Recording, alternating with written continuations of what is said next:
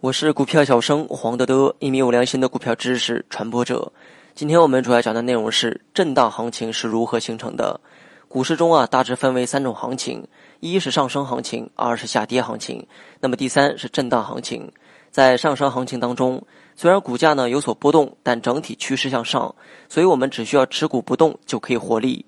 而下跌行情中就需要逐步的减仓乃至止损。这两种行情啊都比较容易做决定，而最不容易操作且失误较多的就是震荡行情。而市场中大部分时间都处于震荡，在震荡行情中如何实现稳定盈利，就得先学会震荡行情形成的原因是哪些。只有了解这些，才能做到百战不殆。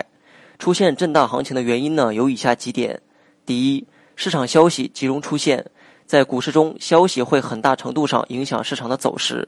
如果在短期内集中出现大量的消息，就会导致多空双方在短期内的博弈加剧，很容易导致震荡行情的出现。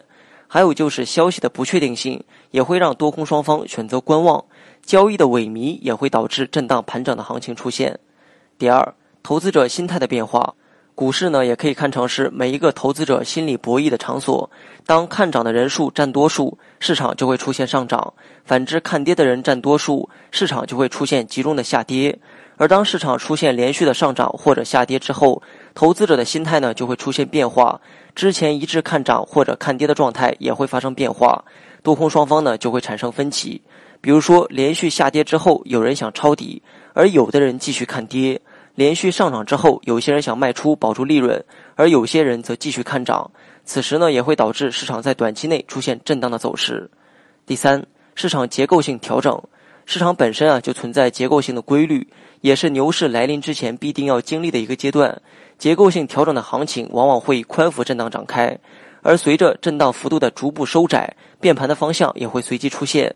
理论上来讲，震荡走势少则几天，长则数月，甚至是更长时间。而较长时间的震荡行情，往往是宏观因素所决定的。